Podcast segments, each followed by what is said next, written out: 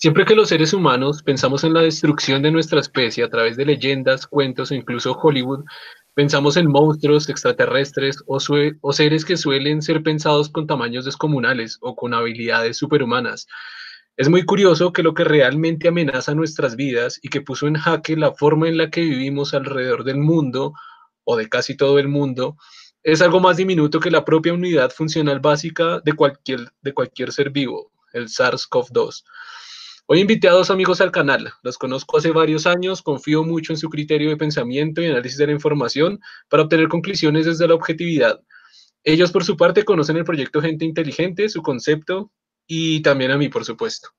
Entre los tres vamos a analizar, debatir, conceptualizar y dilucidar las diferentes perspectivas que atañen este tema.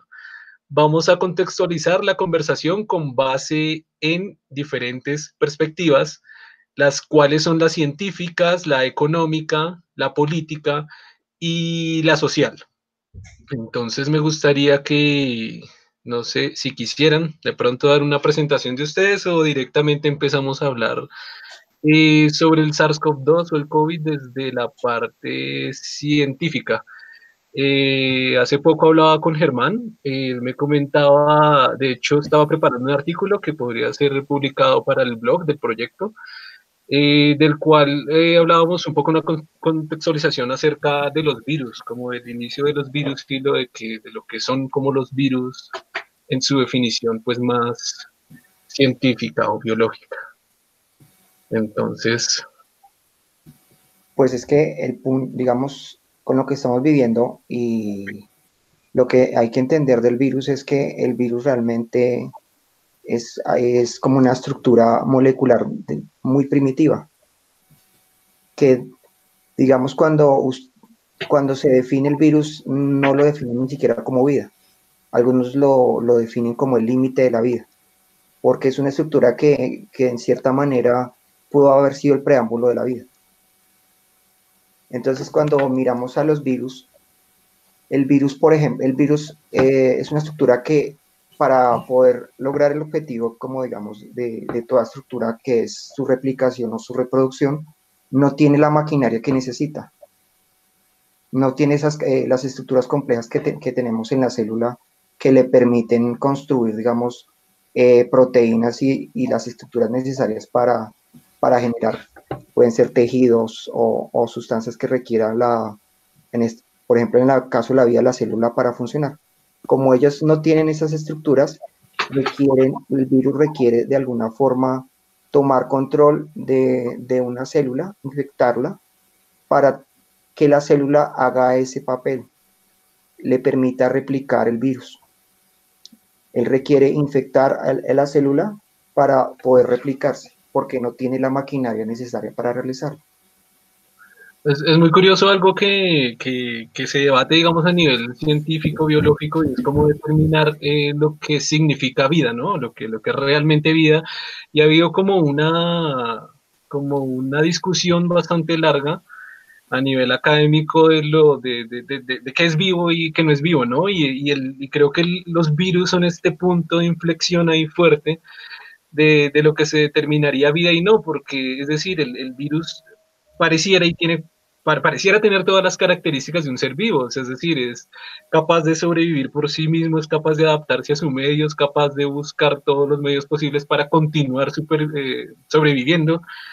Entonces, como que se da como una brecha um, interesante, curiosa, académica sobre lo, lo, lo, que sería vida y no.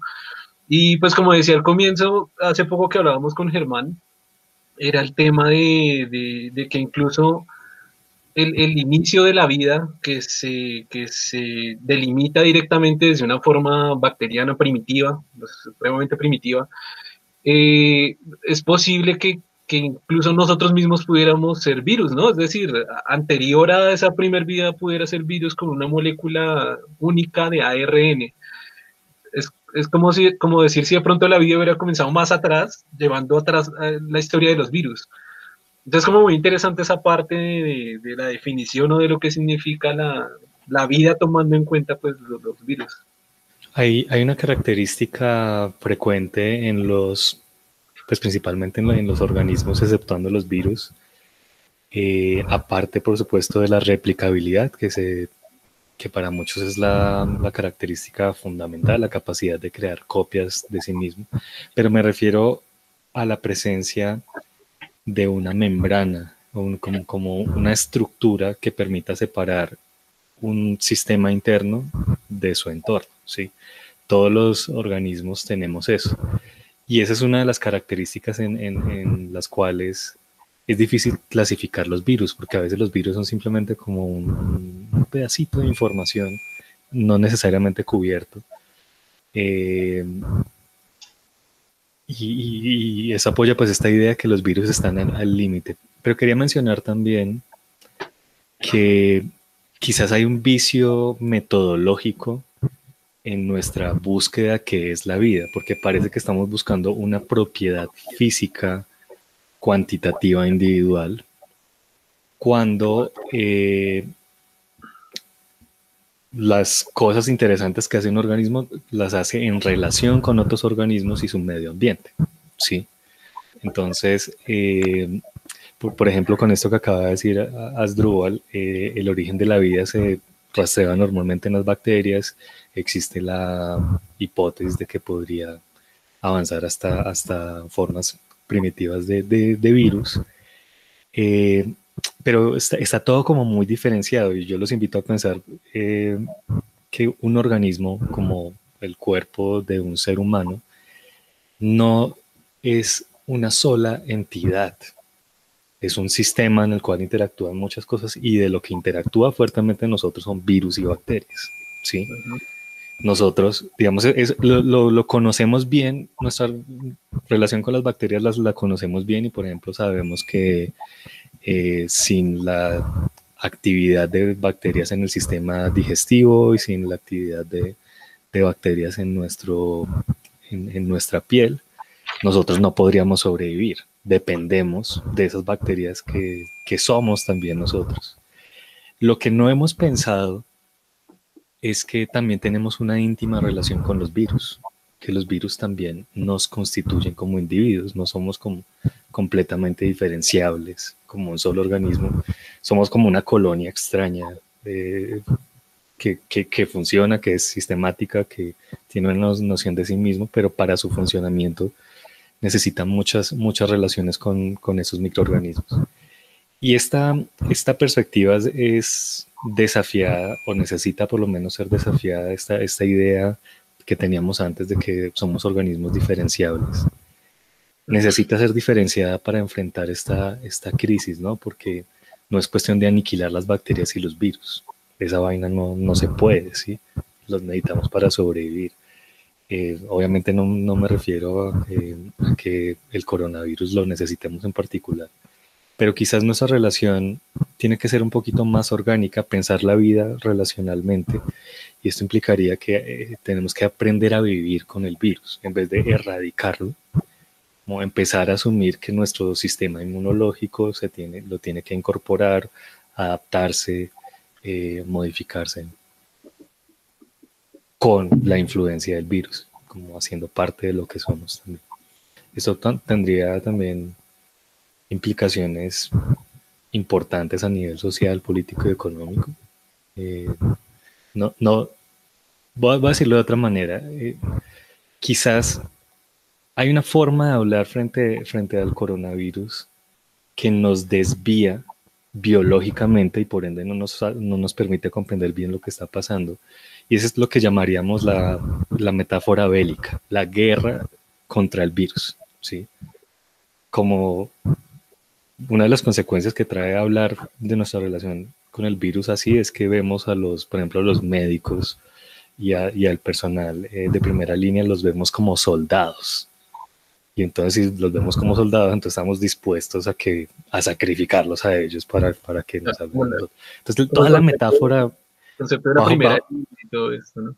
Sí, la, la, la metáfora de que nuestra relación con los virus es una, es una guerra desconoce un punto fundamental de la, de la naturaleza de la vida y es este componente relacional, que nos, la vida no es una propiedad de un, de un sistema, de un, eh, como, como individual de un sistema o, de un pedazo de ADN o ARN, sino como una forma de interactuar de varios sistemas.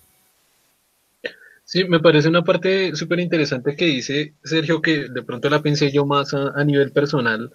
Digamos que una de las definiciones formales de por qué el virus no se considera vida es precisamente porque depende completamente de otros sistemas, ¿no? Y es muy curioso eso, ¿no? Porque es lo que decía Sergio, nosotros también dependemos de un millón de cosas. Es decir, por ejemplo, para dar un ejemplo muy básico, dependemos total y absolutamente de las plantas.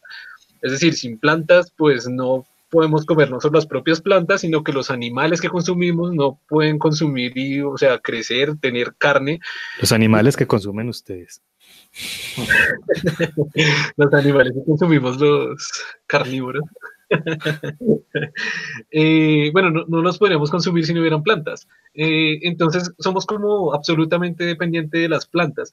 Y digo por dejarlo en un nivel muy básico, porque al final podemos hablar del sol, de la energía, de la luz, de un millón, millones y millones de cosas que necesitamos para vivir. Entonces, en esa definición formal, de pronto saliéndose un poco, pronto pensándola más arriba de lo que es el contexto, la definición formal, nosotros somos virus, ¿no? Virus que necesitamos de otras cosas para poder replicarnos y subsistir en, este planeta y continuar replicando nuestro ADN o ARN o y ARN hacia, hacia, hacia el futuro, en el tiempo, como para que, como que para que perdure en el tiempo. Otra cosa que me parece interesante, pues muy interesante es esta parte de, de, cómo, o sea, una de las formas que tiene de sobrevivir este, este virus es eh, porque tiene una membrana eh, eh, lipídica, la cual lo protege de todo el entorno. Entonces es muy curioso cuando uno se pone como a extraplorar en la idea de cómo sabe el virus cómo debe protegerse a sí mismo para no morir fuera de un cuerpo, de un ser, de cualquier animal, incluido nosotros, cualquier animal que no, que, entonces es como muy curiosa la forma en la que pareciera que pensara, que analizara, que tuviera una estrategia para sobrevivir un tiempo y poder transmitirse a otro, a otro ser y poder replicarse, ¿no? O sea, el concepto de, de, del del mismo crear esa sustancia como de saber, de saber entre comillas gigantes, de, de, poder protegerse a sí mismo dentro de esta burbuja para poder sobrevivir en el ambiente y poder replicarse, no sé, me parece una forma, o sea, una, cuestión como muy, muy interesante de, lo que, de, analizar no solo de los virus, sino bueno, de todos los seres vivos, de cómo está esta programación, programación químico-biológica que le permite hacer esto pues para la supervivencia, que se puede aplicar para seres vivos y, en este caso, en, este debate, para seres no vivos, como lo que sería un, virus.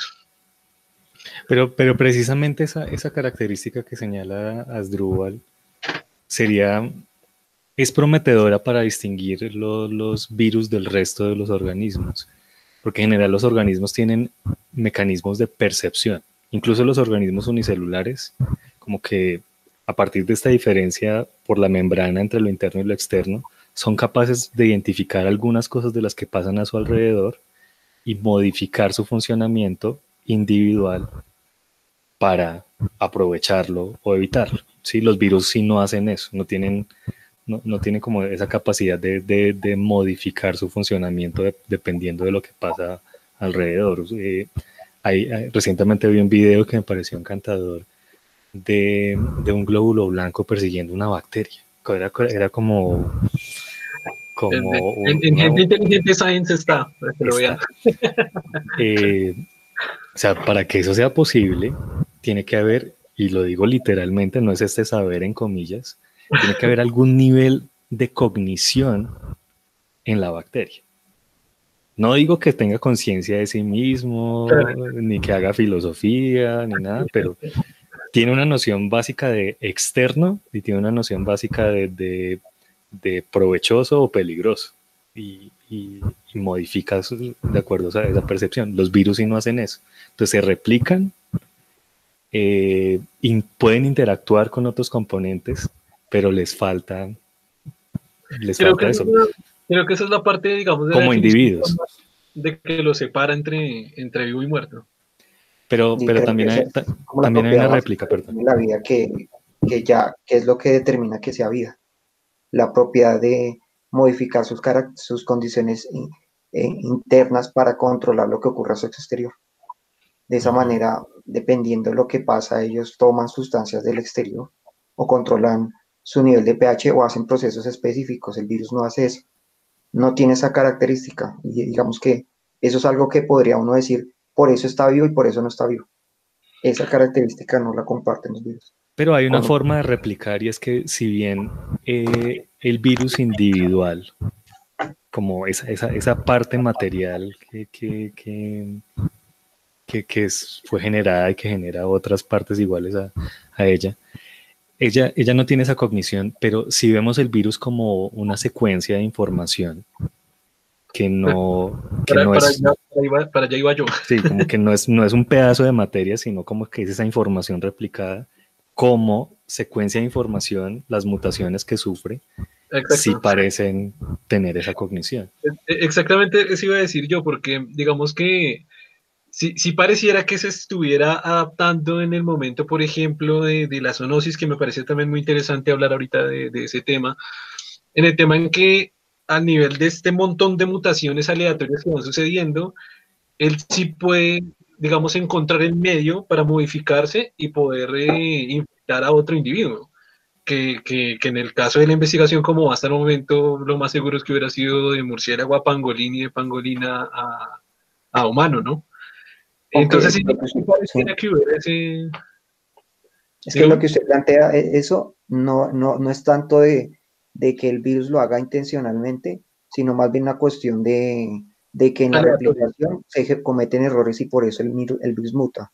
Pero no es algo como que el virus realmente esté modificando su, su estructura para adaptarse mejor. No parece ser eso el caso del virus. Más bien Pero es un es que- error en, las en, la replicación donde por alguna, algunas de esas replicaciones funcionan bien y, y se adapta mejor para infectar a otros, a otros, otros tipos de células. Pero es que si lo piensa bien, nosotros o nuestra evolución ha sido eso. Ha sido mutaciones aleatorias que se han podido adaptar al medio, o más bien al revés, que el, que el medio ha, ha logrado hacer que, que, sea, que se generen esas modificaciones, ¿no? Entonces, no sé. No, por eso, pero eso no implica que, que por eso le decimos que está vivo o no. Lo que le decimos a, a un organismo que está vivo por lo que acabaron de decir, por su propia, su característica de, de controlar sus condiciones internas para lograr adaptarse al medio. Esa característica no los tienen los organismos que no son vivos. Digamos que es, podría uno decir, ese- esa característica básicamente es lo que define que algo esté vivo o no esté vivo. Algo que quería mencionar eh, re importante, eh, y, y lo dijo ahorita un poco Sergio, y es hablar de ese tema de los virus, virus buenos, ¿no? Utilizando este concepto de bueno y malo. Pero sí en la sociedad y popularmente yo creo que en la gran mayoría de, de la población esta, con- esta concepción de virus eh, negativo, virus malo, virus enemigo, como de pronto le decía Sergio, sí, virus enfermedad, ¿no? Y pues resulta que hay nosotros eh, también tenemos virus buenos y hay virus eh, que han sido benéficos para incluso el propio desarrollo de nuestra especie, llegar al, al, al, al, al ser biológico que somos en este momento. Y eso ha sido gracias también a, a intervención de virus. Tengo acá un, un interesante ejemplo. Es el virus. Eh, déjeme buscar el nombre.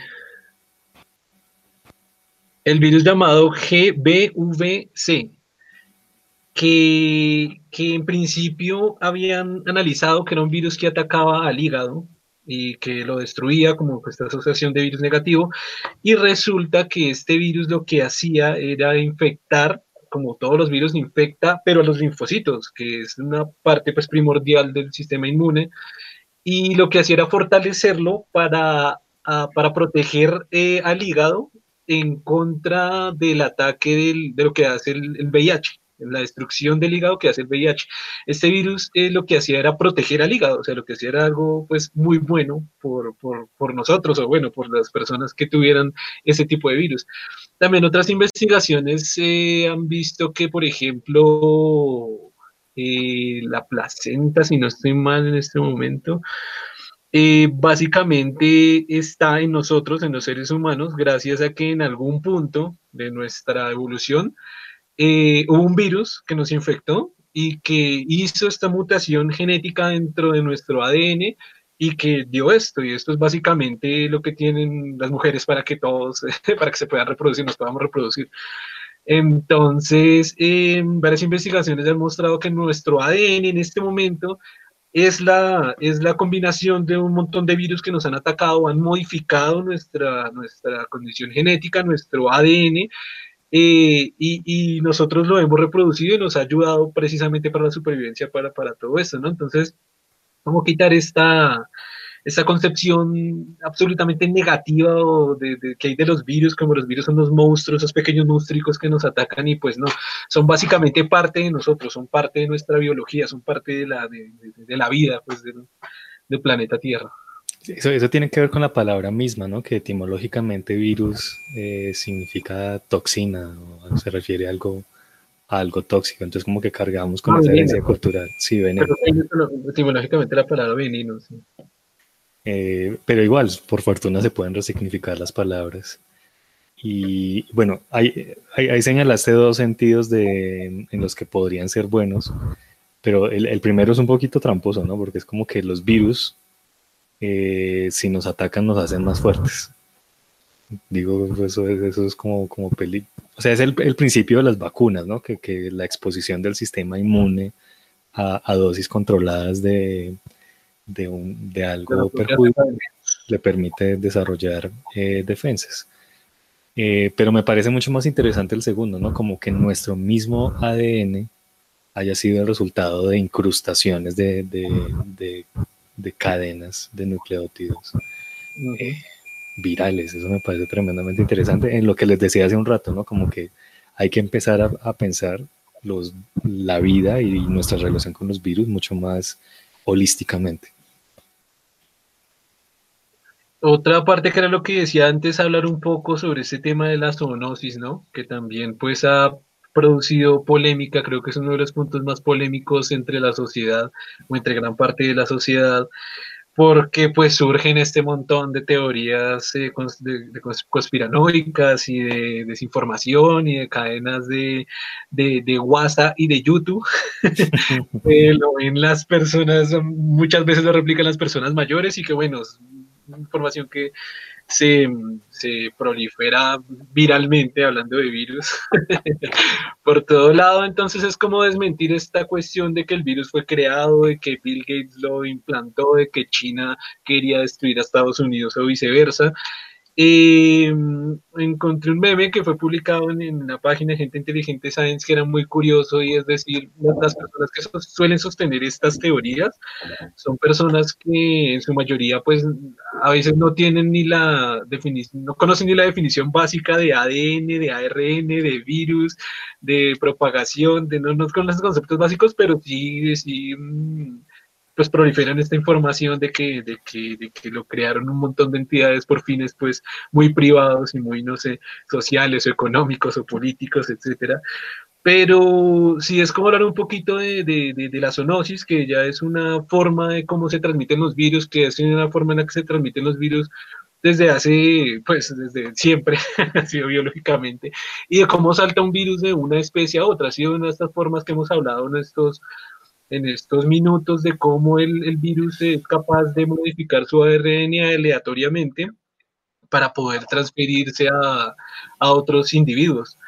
Entonces, pues como decía antes, creo que Germán iba a decir algo, eh, hasta ahora lo, que conozco pues en las investigaciones ha sido pues la, el virus viviendo normalmente como una gente muy, muy común en los murciélagos, tal y como decíamos antes, los virus, por ejemplo, que viven en nosotros, que son, pueden ser benéficos para nosotros o simplemente están ahí, eh, pues simplemente aleatoriamente se modifican para que puedan saltar a otras especies, que ese concepto se llama zoonosis.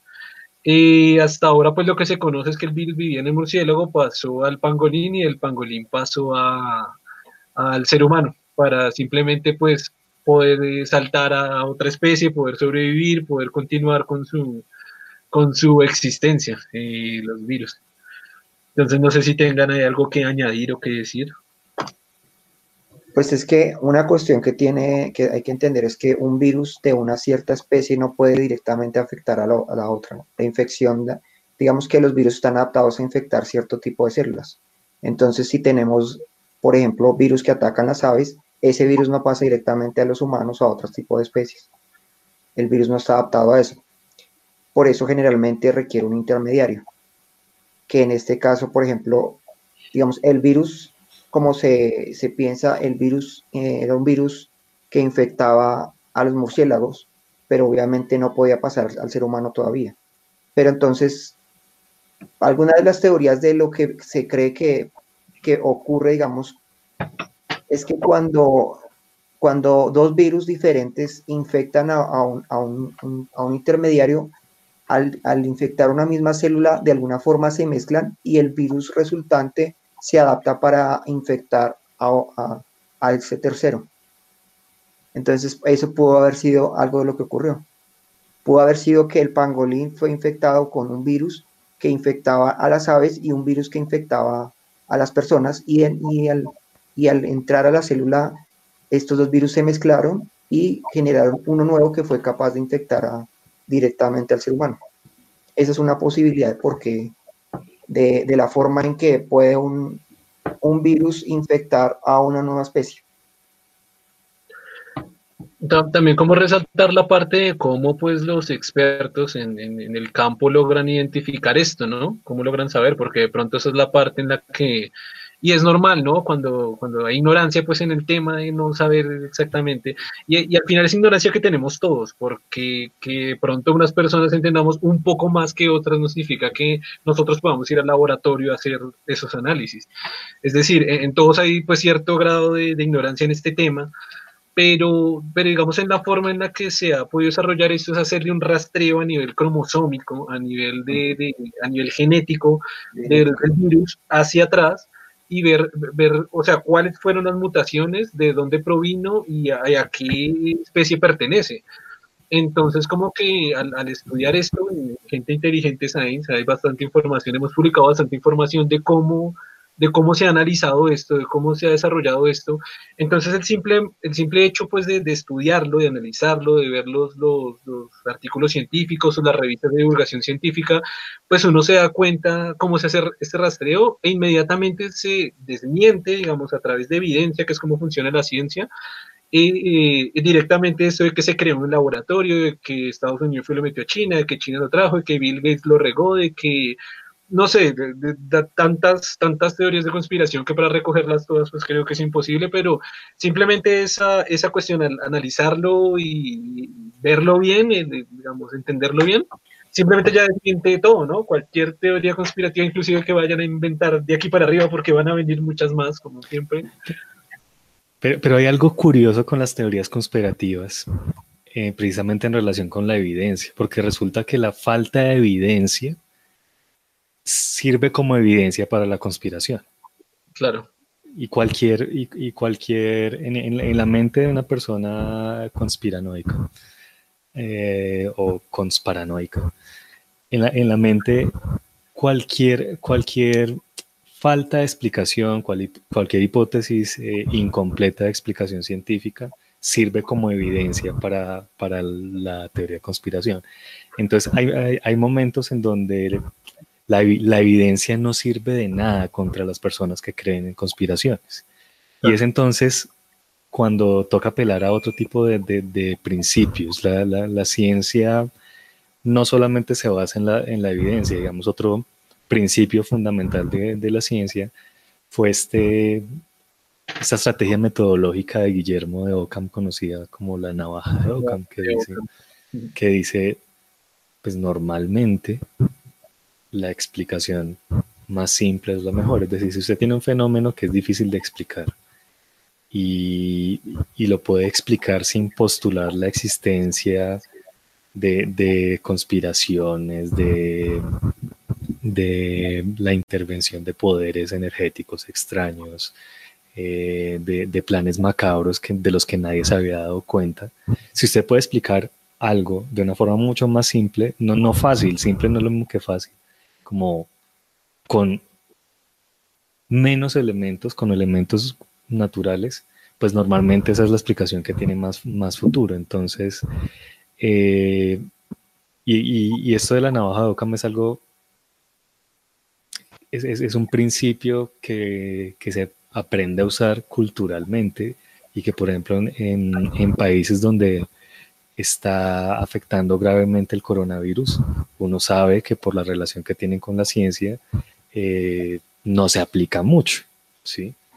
Eh, y, acá quiero decir algo que me gustaría discutir más adelante con, ustedes, es que eh, para enfrentarnos a esta, a esta emergencia no, no, solamente hay que pensar en soluciones técnicas, sino que también hay que cambiar culturalmente ideas del conocimiento e ideas acerca de lo que es bueno, justo, e ideas acerca de lo que es el, el, conocimiento. Aplicar, por ejemplo, la navaja de Occam. Si uno tiene muchas explicaciones de por qué surgió, y hay una explicación que dice que se le inventaron los chinos para joder a los, a, a los gringos, eh, y tiene otra explicación que basado en, en, genomas secuenciados de, de patógenos de, de, murciélagos muestra que es muy probable que haya sido derivado de allá, pues ¿por qué preferimos una, una, sobre otra? Pues porque eso es lo que, ha, funcionado para explicar las cosas antes y para producir soluciones tecnológicas.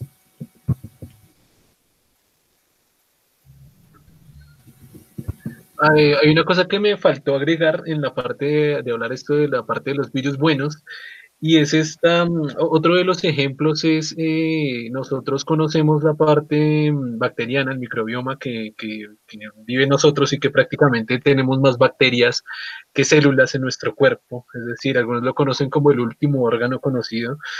Y investigaciones eh, recientes han dicho que no solo vivimos con una cantidad interesante de, bacterias que nos ayudan, en muchas cosas, sino que también de virus. Eh, que, han, que hay virus que también están en, en, que hacen como parte de este microbioma, no, no hacen parte directamente, pero sí están como haciendo estas mismas funciones. Y también son virus que, que, que, que están pues ahí con nosotros como apoyándonos, ayudándonos. Es lindo, ¿no? O sea, si lo pensamos, si nos permitimos una licencia poética, es como si cada uno de nosotros fuéramos como un país, como un ecosistema. Sí, sí, sí, se puede, se puede tomar de esa manera. Somos cada uno como un universo, ¿no? Al, verlo ya un poco más, más filosóficamente, o sea, pues cada uno puede ser un universo con un montón de, un propio sistema organizado, funcionando. En fin, eh, había algo que decir ahorita, eh, Sergio. Eh, esa parte, no, no recuerdo en ese momento quién fue el que dijo la frase, eh, y es esa parte de, de, la ausencia de evidencia no es evidencia de, no es evidencia de, no, recuerdo la frase, pero sí, es como que el, que, el, que, el que falta evidencia es este hueco de evidencia, no, no, es una evidencia de que exista otra cosa, sí, inexistente o algo.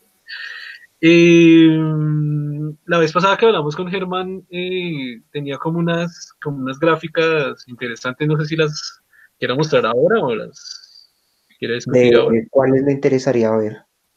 Eh, había, o sea, ya hablando como una, como, sobre esta parte de la, de la propagación del virus, del, por ejemplo, del coronavirus frente a otros virus que han habido a lo largo de la historia. La vez pasada hacemos como una comparación que hablábamos nosotros dos entre, entre lo que era la peste negra, entre lo que era la peste, la peste bubónica, entre lo que eran, bueno, diferentes pandemias, el VIH incluso, usted creo que tenía una... Ah, bueno, digamos cuando uno analiza eh, el potencial de un virus como para convertirse en pandemia, eh, el virus o el virus tiene que tener un equilibrio entre dos entre dos características que, se evalúan, que es su mortalidad y, qué tan infeccioso es, ¿no? Ahora, entonces, si quiere, ahora sí le muestro que las gráficas. Sí, no sé si acá la, la pueda compartir, sí, creo que sí. Sí, claro. Venga, a ver, ¿era dónde? Ah, aquí creo que era esta lista. Entonces, venga, la comparto.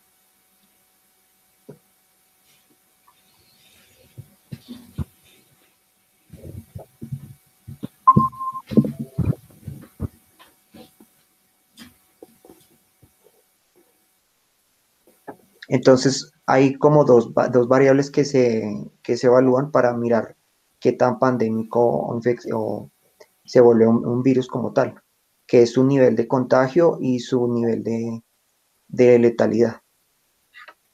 Porque estas dos características se evalúan, porque un virus que, que es extremadamente mortal no se vuelve tan contagioso en el, porque las personas que se infectan mueren tan rápidamente que no alcanzan a contagiar a muchas personas.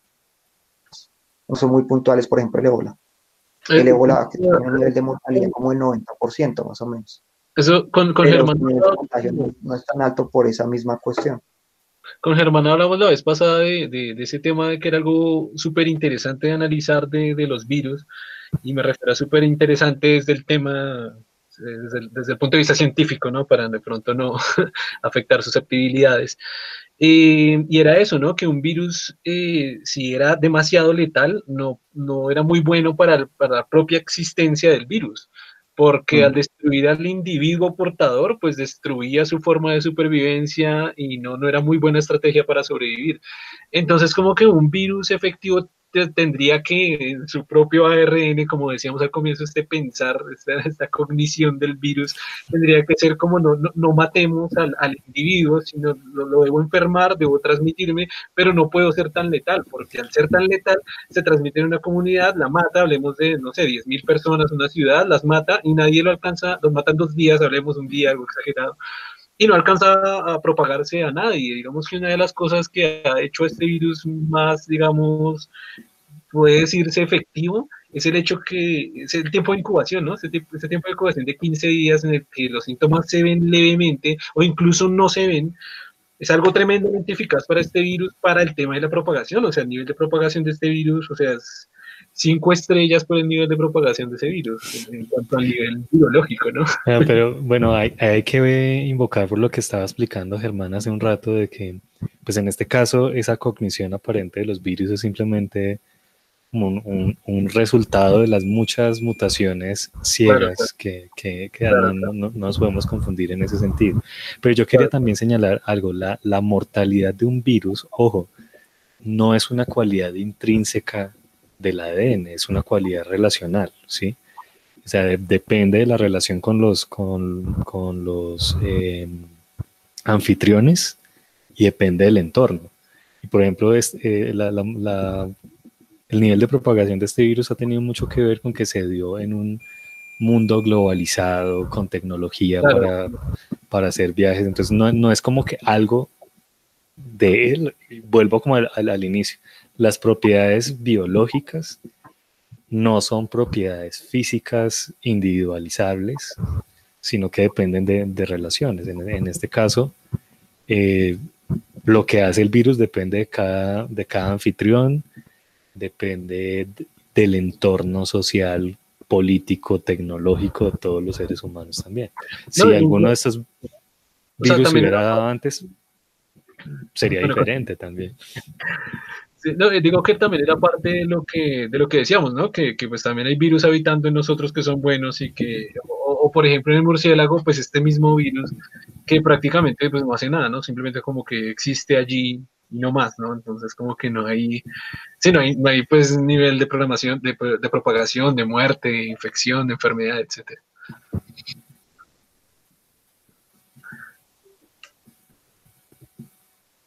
Pues retomando lo que, le, lo que, lo que, lo que les decía de, de, la letalidad, si uno observa lo que pasaba con el ébola es que las personas se enfermaban tan pronto que ni siquiera se enfermaban en su casa y nunca salían, lo que implicaba que el virus no se podía transmitir tan rápidamente.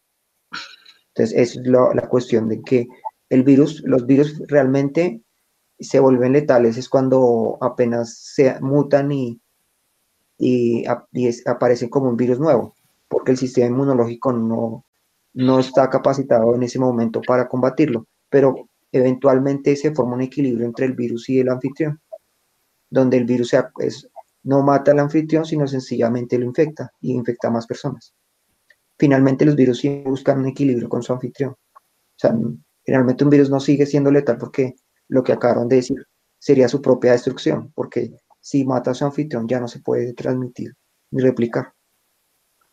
Es muy curioso ver, ver, en esta gráfica, por ejemplo, el VIH, ¿no? Que, que, prácticamente es un virus que existe hace prácticamente 30 años, aproximadamente 30 años, Y, es, es, tremendamente letal, tremendamente contagioso y no sé, como que no se ha trabajado mucho, supongo que se ha trabajado muchísimo, ¿no? Pero no hay como resultados a nivel de vacuna, a nivel de nada y, es brutalmente fuerte, ¿no? En la, gráfica es como que está muy arriba en las dos.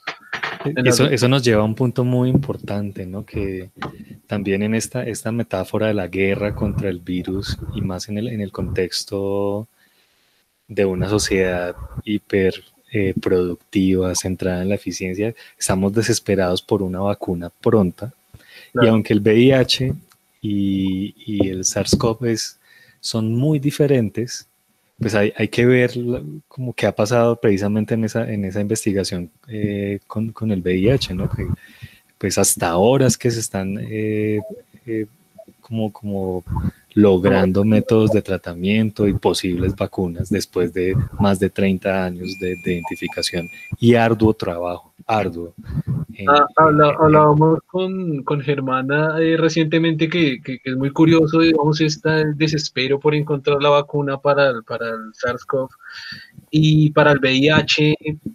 Mm, pienso que no se le han no, pienso que el trabajo no ha sido tan arduo como, por ejemplo, para el SARS-CoV-2. Y pienso que eso tiene implicaciones de intereses personales, nacionales, políticas y globales. Morales. Un sistema capitalista, consumista en el que vivimos. Es decir, como este virus sí logró parar la producción económica del planeta, entonces vamos a trabajar muy rápido en desarrollar una cura en que la gente esté bien para que la gente pueda producir y el sistema el sistema en el que vivimos, el sistema capitalismo, capitalista pueda continuar vivo. De pronto podemos ahondar más adelante en esto, cuando hablemos de la parte social, política, gubernamental, pero sí es una parte como muy, muy interesante de, pues, tener en cuenta esa gráfica de cómo con el VIH pienso que se deja un poco de lado, pues porque no ha parado como los intereses personales de humanos, o sea, no sé. Pero, pero para ir haciendo un puente hacia esa discusión de los aspectos políticos, eh, sociales y económicos, eh, y en relación con lo que, con lo que habíamos estado hablando al comienzo, eh, pues quizá también debemos dejar de pensar que la solución va a ser una vacuna. Si entendemos la historia de las vacunas y cómo tienen que ser probadas antes y su nivel de efectividad, la vaina podría demorarse muchísimo. Eh, más bien tendríamos que empezar a, pensar, lo, pues lo que muchos dicen que debimos haber pensado desde un comienzo es una, eh, un contagio controlado, ¿sí? una, exposición controlada al virus. Eso, parece que la gran mayoría de los seres humanos van a terminar contagiados de, de este coronavirus. El, problema es que no hay cómo atenderlos y no entendemos muy bien los mecanismos para que las personas no pasen a un estado crítico. Eh, y muchos países como el nuestro, que dicen en vías de desarrollo, pero mejor decir subdesarrollados, eh, sin, eufemismos, no tienen la capacidad técnica ni la infraestructura médica para, para una exposición controlada al virus que, que parece como la solución más viable mientras encontramos una, una cura, ¿sí? Y, de nuevo vuelvo al asunto, es como, no es como una guerra, no es como un enemigo que haya que matar, sino se, parece más como una lección, como algo a lo cual, algo que uno tiene que ir asimilando, e incorporando y aplicando en su vida.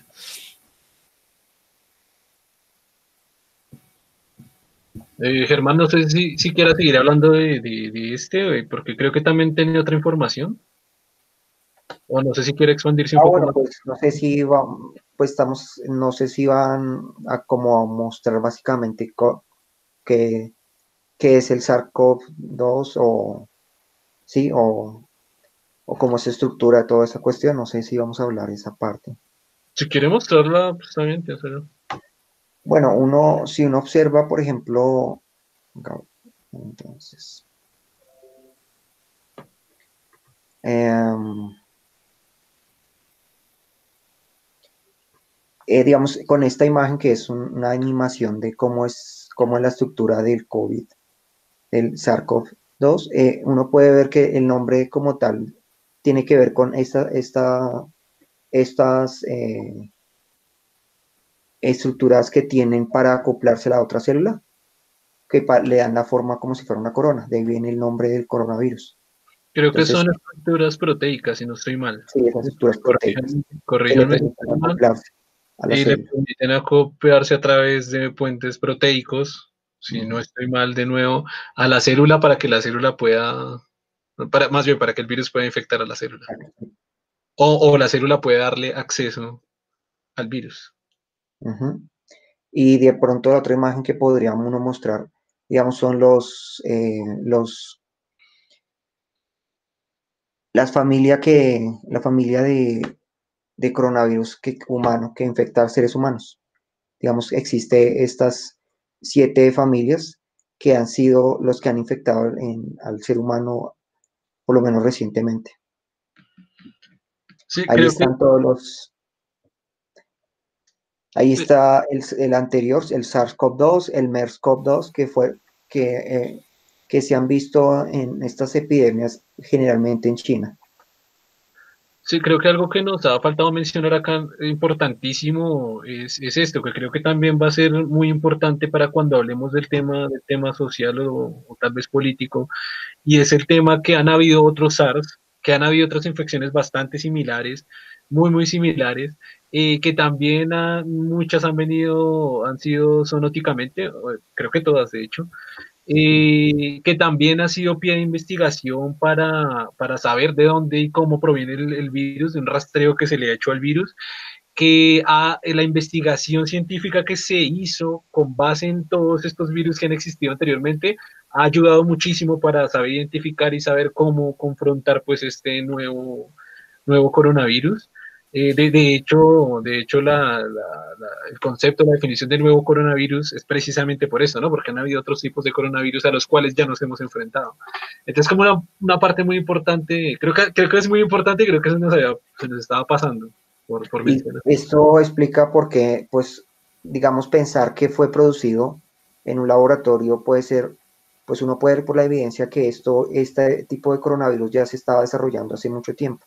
Exactamente no es el primero que ocurre.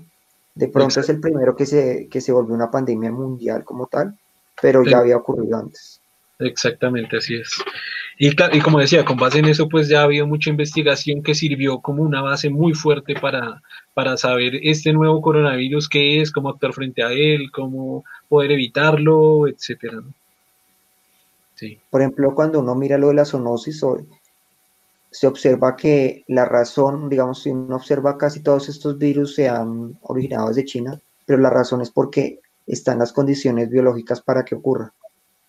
Porque si observa, todos se generaron en mercados donde diferentes especies conviven en, espacios muy reducidos, lo que implica que le, le permite al virus saltar de un animal al otro, cosa que naturalmente no ocurre. Entonces, la razón de que esté ocurriendo ahorita casi todos sus casos de este tipo de coronavirus estén ocurriendo en China es porque allá se dan las condiciones sociales para que eso ocurra.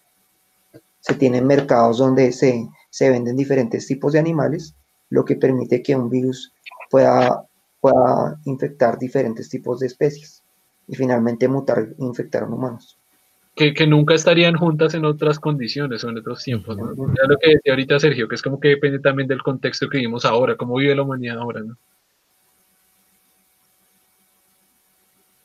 Claro, nosotros cada vez deforestamos más y el contacto entre los, animales salvajes y, nosotros es cada vez más personal, porque reduje, como no le quitamos el ambiente a esos animales, pues ellos empiezan a entrar a nuestro a, las ciudades o otros ambientes donde se comparten, eh, interactuamos con animales salvajes, como en el caso de Brasil, donde usted ve que hay animales como micos o monos eh, conviviendo en las mismas ciudades, ¿no? Exactamente. Por favor, no me malinterpreten, pero eh, estas, estas estructuras eh, que, simulan los coronavirus son muy bonitas, ¿no? Son muy bellas geométrica y estéticamente, ¿no?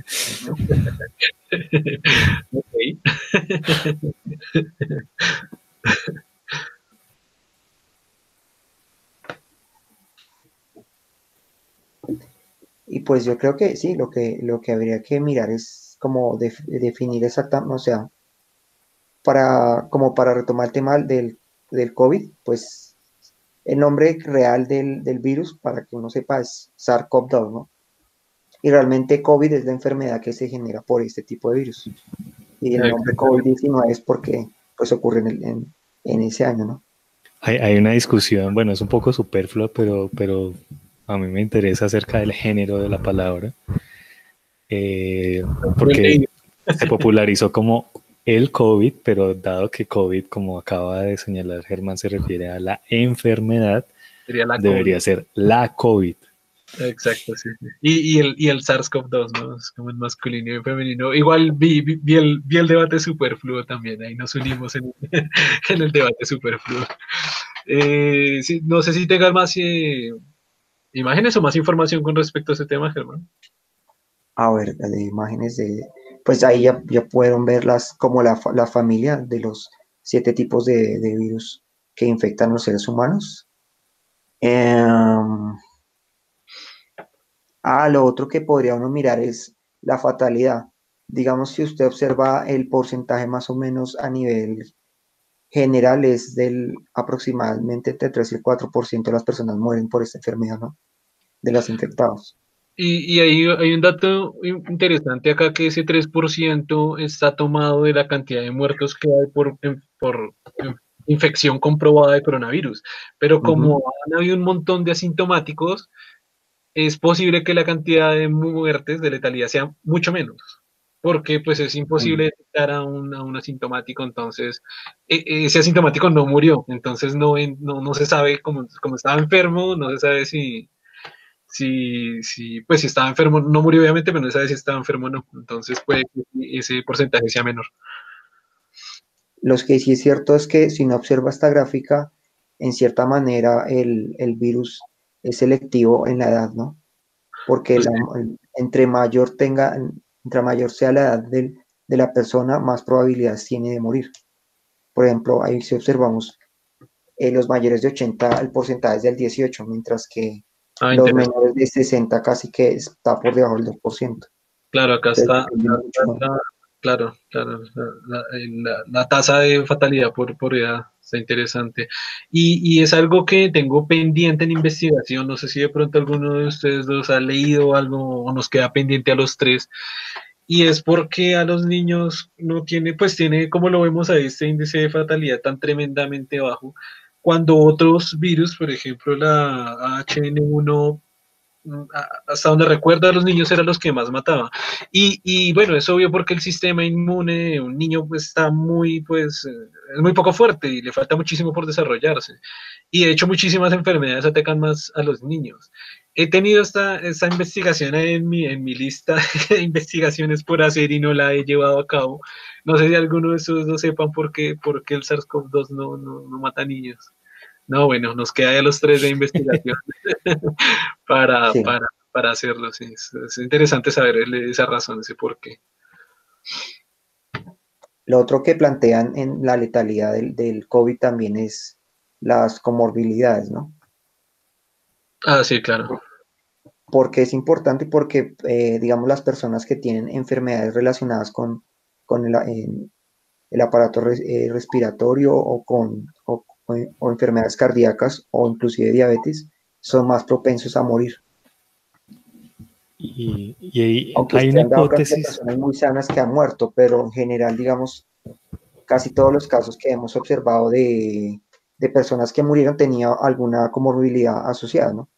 Hay una hipótesis, eh, además de esta que acaba de señalar eh, Germán, eh, que tiene que ver con la naturaleza de, del síndrome, lo que, o sea, que pasa en las personas que se enferman gravemente eh, es que su sistema inmunológico reacciona de forma exagerada para atacar el virus, desgastando el organismo, ¿sí? Y entonces, eh, una posible hipótesis es que eh, los niños, precisamente porque su sistema inmunológico no ha aprendido eh, cómo, cómo, reaccionar frente a este tipo de, de, amenazas, entonces no reacciona tan exageradamente contra el virus. Pod podría tener que ver. Okay. Esta es una posibilidad. De hecho, eh, lo que acabo de plantear explica por qué las, las, los niños que se desarrollan en ambientes muy eh, eh, asépticos como tal, tienden a generar, tener, tener muchos problemas alérgicos como tal. Porque el sistema inmunológico está, mm. como nunca es expuesto a ningún agente externo, cuando cualquiera entra, reacciona de forma exagerada ante ese evento. Qué interesante eso, ¿no? En una, en una época en donde, en donde los padres de, de familia, eh, digamos de los sectores menos vulnerables, son sobreprotectores con los niños, ¿no? Que, que incluso se ve reflejado en que los están haciendo a un nivel inmunológico tremendamente vulnerables. Y, pasa lo mismo en otros niveles, ¿no? Como, como por ejemplo, en, los colegios de Colombia, eh, los padres de familia, especialmente en, los colegios, digamos, eh, de, de, mejor prestigio, los padres de familia ponen muchas quejas por el hecho pues no todos, por supuesto, pero se reciben quejas porque a los niños les hablan de sexualidad o porque a los niños les hablan de la violencia o porque los ponen a, leer literatura en donde se abordan temas eh, lúgubres. Y pasa lo mismo que, sucede biológicamente. Esos niños en, una, burbuja protectora luego no tienen cómo defenderse de, de las amenazas en la vida. y casi que pasa lo, de lo, lo de cuando eh, son expuestos como nunca habían sido expuestos a sus ambientes o reaccionan de forma exagerada como tal, no saben cómo reaccionar. No, no necesariamente porque no estén protegidos, sino porque la interacción no es normal con, con esos entornos. Entonces pueden hacer lo mismo que el sistema inmunológico que reacciona de forma exagerada a algo que no es tan, no es tan relevante. ¿no?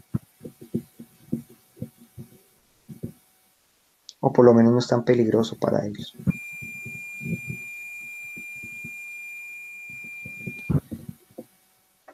Bueno, listo. No sé qué más continuar ahí. ¿Qué, qué seguiría ahí? ¿Tiene, ¿Tiene, algo más a nivel científico? Bueno, pues digamos, lo, de pronto redondear lo que estaban mirando. Lo de los virus como tal se estudian muchas veces porque la forma en que ese mecanismo que ellos tienen para infectar y replicar podía darnos pistas de cómo se generó la vida. Y algunos plantean inclusive que pudieron ser los precursores de la vida, que probablemente la vida comenzó con estas moléculas muy primitivas y, fin, y que fue, puede ser que fue acoplando diferentes, diferentes tipos de organismos que se estaban generando y finalmente se formó, por ejemplo, en este caso la célula, donde la célula pues pudo haber tomado organismos diferentes y, y los mezcló en el mismo organismo que es una teoría de, la complejidad de la célula. Y entonces los virus se estudian por esa cuestión, como, como precursores, como, como una forma de estudiar cómo se generó la vida a partir de moléculas más, más simples y de forma, y de forma muy aleatoria, ¿no? Y la eh, teoría es que es el éxito de la replicación. Si, si uno tiene una, una información genética y esta información genética es exitosa para el, para el ser vivo, para el ser como tal, él, los, él se replica cada vez más y tiene más éxito replicándola, porque es exitoso. Si una información es, es mala para el organismo, es este, este organismo no puede replicarse y finalmente desaparece esa característica mala. Digamos que eso es lo que explica la forma en que la vida va evolucionando de forma natural, sin necesidad, digamos, de algo creado, sino como la dirección normal de, del azar, cómo puede generar cosas y estructuras cada vez más complejas. O sea, no, no existe la necesidad de que alguien la cree como tal, que se cree la vida. Permítanme compartirles unos datos para sugerir un, un rumbo de análisis.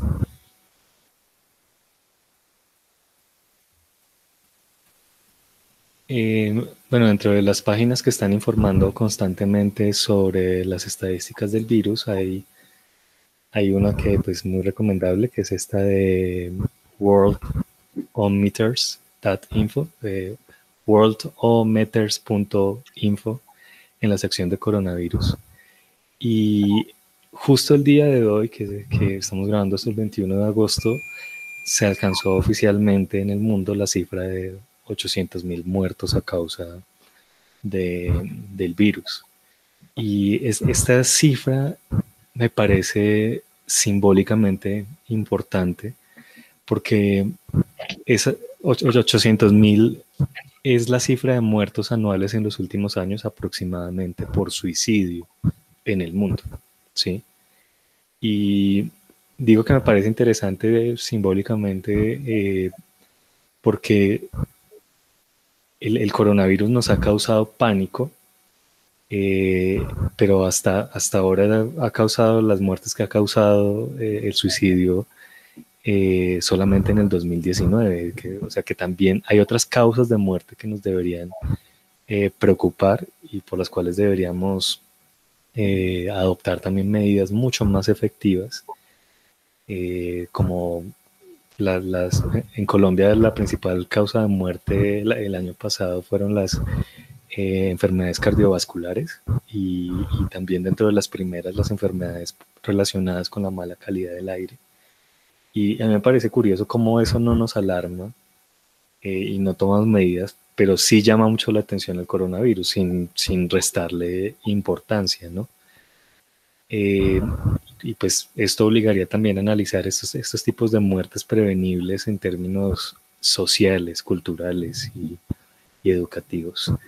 Y bueno, y al día de hoy eh, en las estadísticas, lastimosamente Colombia aparece en el top 8, con un total de 522.138 casos oficialmente confirmados, que todos sabemos que por supuesto, este es un número muchísimo inferior al número real de, contagiados.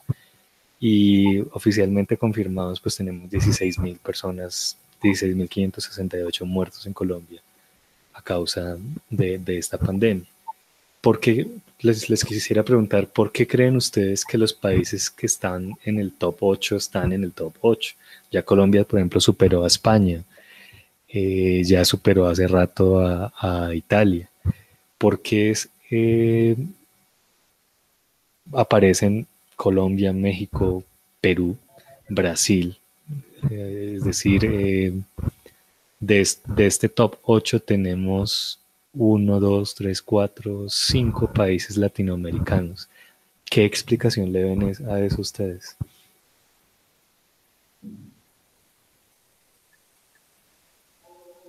Germán, ¿quería hablar? Pues digamos que uno lo que observa es que las medidas que se están utilizando para prevenirlo no están siendo tan eficaces como se esperaba, ¿no? Aunque se aplicó cuarentena, eh, digamos, hay varios eh, problemas que se, han, que, se, que se han generado que no permiten que, que la cuarentena sea efectiva, desde personas que la incumplen hasta, digamos, medidas que se toman en ese momento. Por ejemplo, cuando se tomó la medida del día sin IVA, genera un problema de salud en ese momento, porque no, no, se, no se evalúa qué, qué medidas eh, se deben tomar para lograr contener la, infección. Digamos que yo pensaría que las políticas no han sido tan efectivas como se esperaba. Pues pienso que, que sí, digamos, esa sería como la respuesta una de las respuestas principales que, que uno de los factores principales que componen el, problema, ¿no?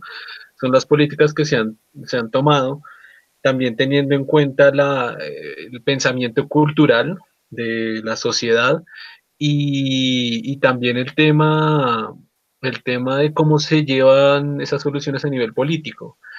Es decir, eh, lo había pensado, solo que no había visto que Colombia estaba como tan, tan arriba porque, por ejemplo, no sé si quiera seguir compartiendo la, la misma pantalla, porque, por ejemplo, veo pues muy alto, obviamente el más alto de, Latinoamérica viene siendo Brasil, y de los más altos son Estados Unidos y... Eh, claro, pero, pero, hay que tener en cuenta que, que en Estados Unidos, México y, y, Brasil la población es de cientos de millones de personas. En cambio, en, Colombia somos solo 50, no alcanzamos a ser ni, ni 100 millones de personas. Claro, es que es complicado ver el, tema, o sea, tendría que analizar más la, tabla porque estamos hablando de números netos. Eh, versus porcentajes, ¿no? Que me parecería más efectivo hablar de porcentajes, de ver el porcentaje de letalidad y de infección, porque, o sea, son, son, como cuestiones muy variables porque, por ejemplo, se sabe que uno de los casos en los que se ah, incrementa la cantidad de infectados es porque también se incrementa el número de pruebas, cosa que es positiva. Pero, no, no, sabemos de, de, qué cantidad de pruebas se han hecho y de la cantidad de pruebas que tantos han salido infectados, sino que está, pues lo que veo aquí muy rápidamente, no, no conocía la tabla, son, son números netos.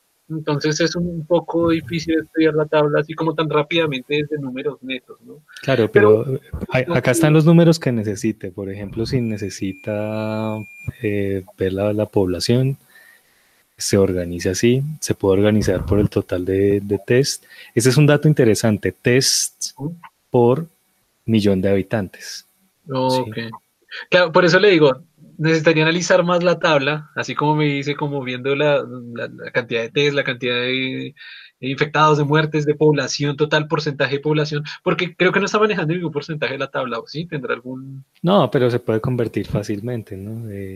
Claro, tendríamos que hacer la, la, operación para... Por eso que tendría que analizarla más. Pues bueno, tendríamos que hacer una analización, no sé, 522 mil... Este es, este es un dato interesante. Por cada millón de, de habitantes del, de Colombia, se han hecho 47.288 pruebas, lo cual, lo cual nos ubica en el puesto 91, es decir, uno de los países en los que menos se han hecho pruebas. Y siendo uno de los países en los que menos, se ha hecho prueba. Se han encontrado más.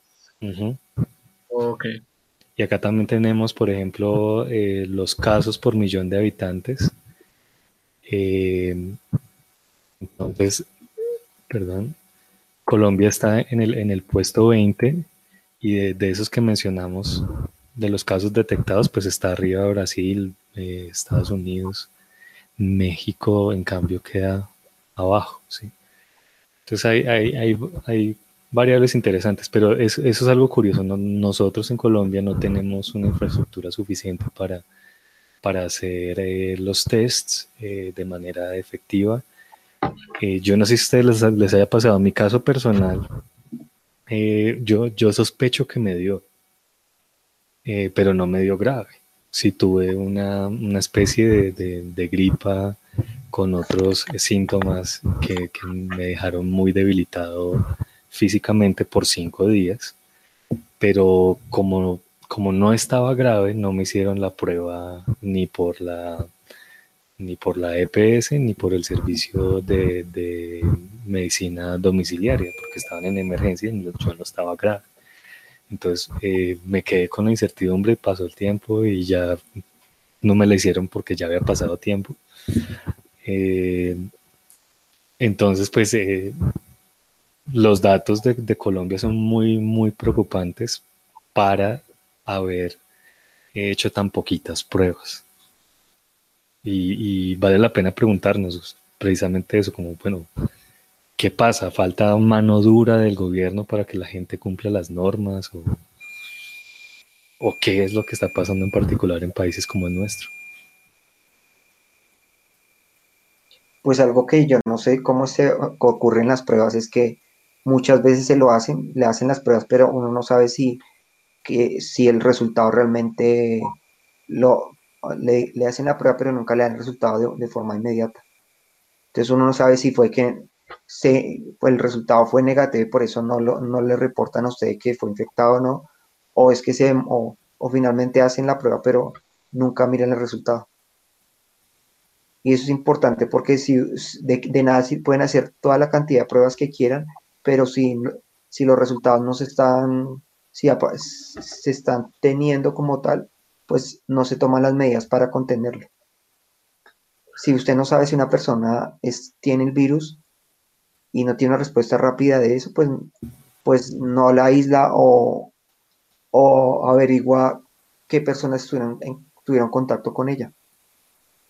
Entonces, de esa manera, el virus de nada sirve tener muchas pruebas si no se toman las medidas necesarias para, para contener a esa persona que, que salió positiva como tal.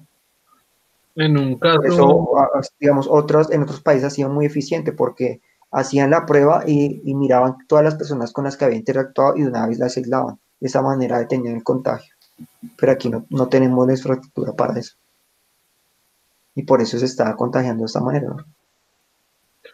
En un caso personal más o menos cercano me contaron de, de, cómo, de cómo era este proceso de pedir la prueba y era muy chistoso que, que para pedir la prueba le, le, hacían la prueba domiciliaria dentro de los siguientes 5 a 7 días y el resultado tardaba 5 a 7 días. es decir, eh, se puede demorar 14 días y en 15 días para saber si es positivo o no.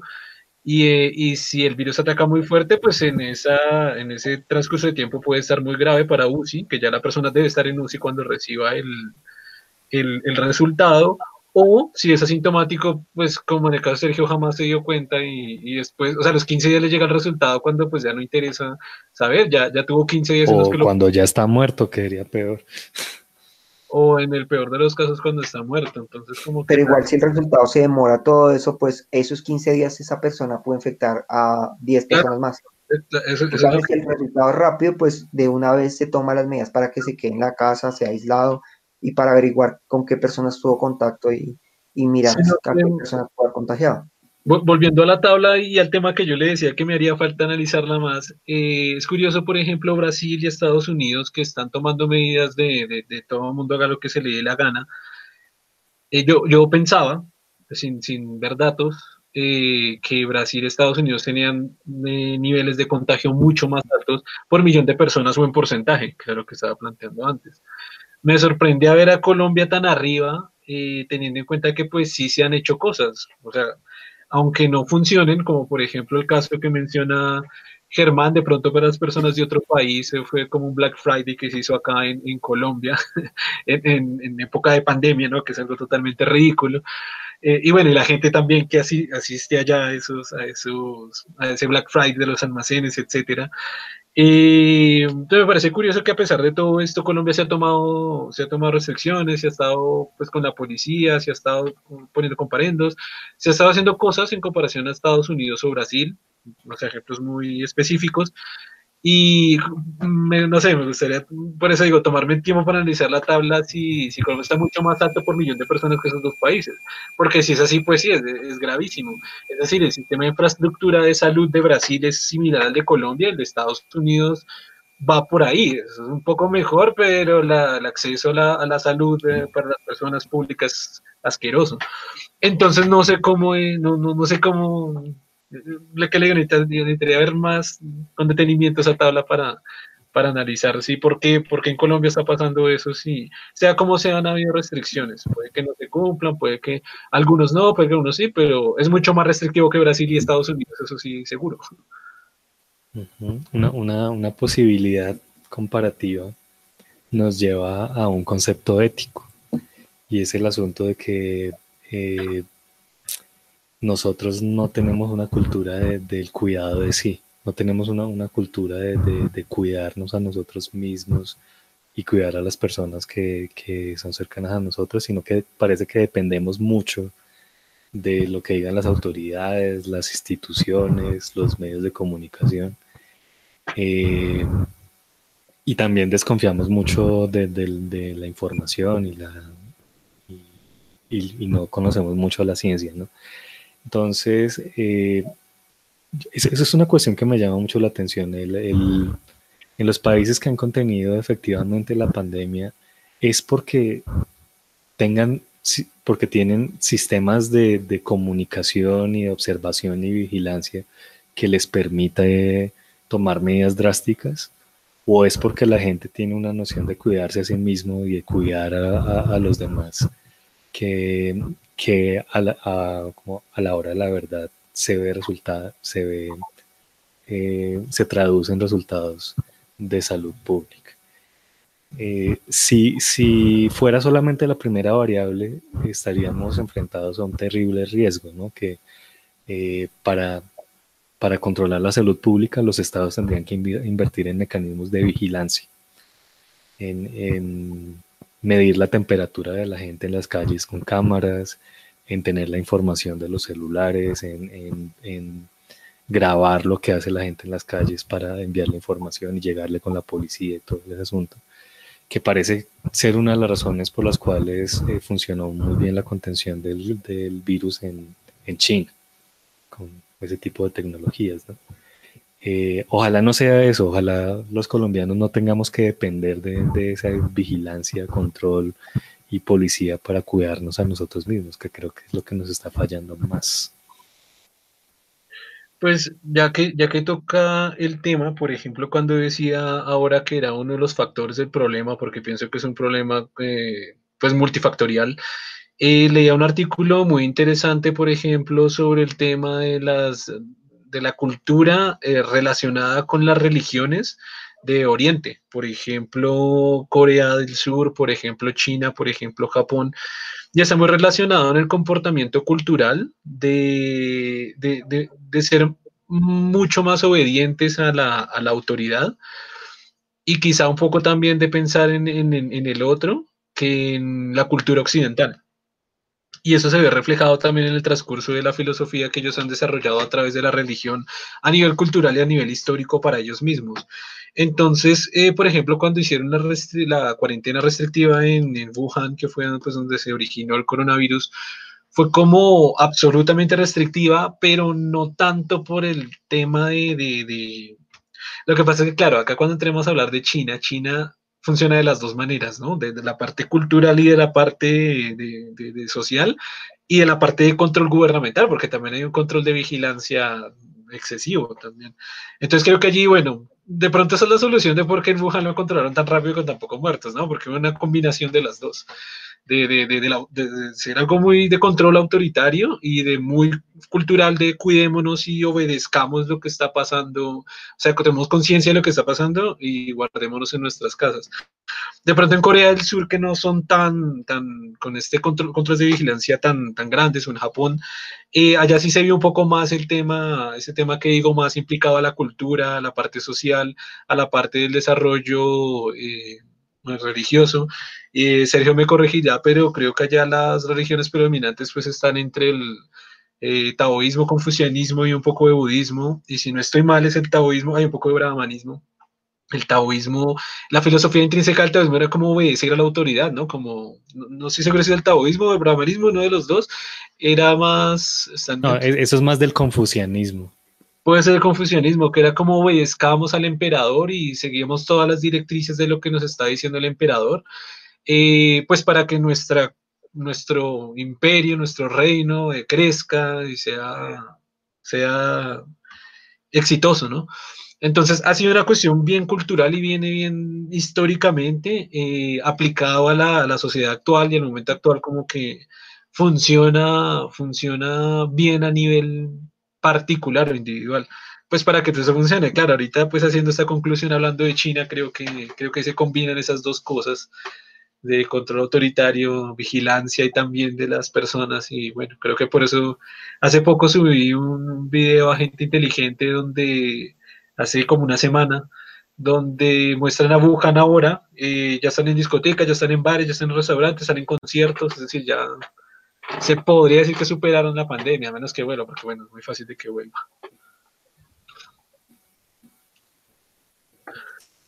Y bueno, no sé si estuvieran de acuerdo que por lo menos, por supuesto se trata de, una solución multifactorial a un problema multifactorial. Eh, pero para controlar la pandemia en Colombia también tenemos que pensar en la variable de educación científica de acceso de, los ciudadanos comunes a, los datos de la ciencia, pero ante todo acceso a la manera de pensar de la ciencia, que creo que es lo que, lo que más fallamos.